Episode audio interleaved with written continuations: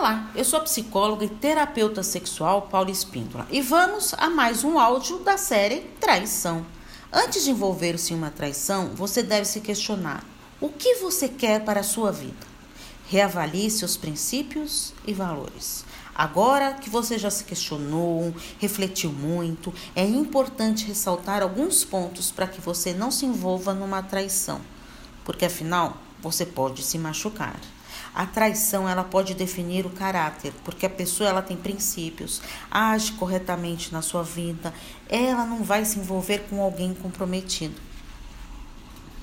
Ser amante tem prazo de validade, ou seja, vai ter um fim. Mais cedo ou mais tarde, porque é muito difícil alguém terminar um relacionamento estável para ficar com a amante. Amante tem que se enxergar em sua posição e ver que o outro é ou a outra da relação. Temos também a traição emocional, que machuca, é dolorosa, dá aquela dor no peito, uma angústia incontrolável, uma mágoa que vai amargurando a pessoa, que vai perdendo a força emocional. Então eu sugiro que antes de envolver-se numa traição, use empatia, que é a capacidade de se colocar no lugar do outro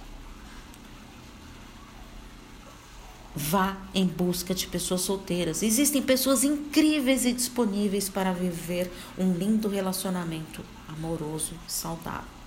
Lembre-se, tenha mais amor próprio.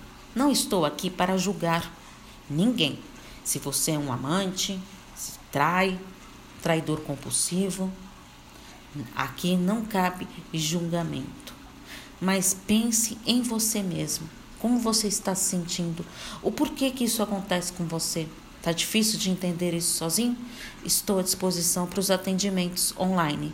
É só enviar uma mensagem no meu WhatsApp no 11 98313 2371. Um grande abraço. Tchau, tchau.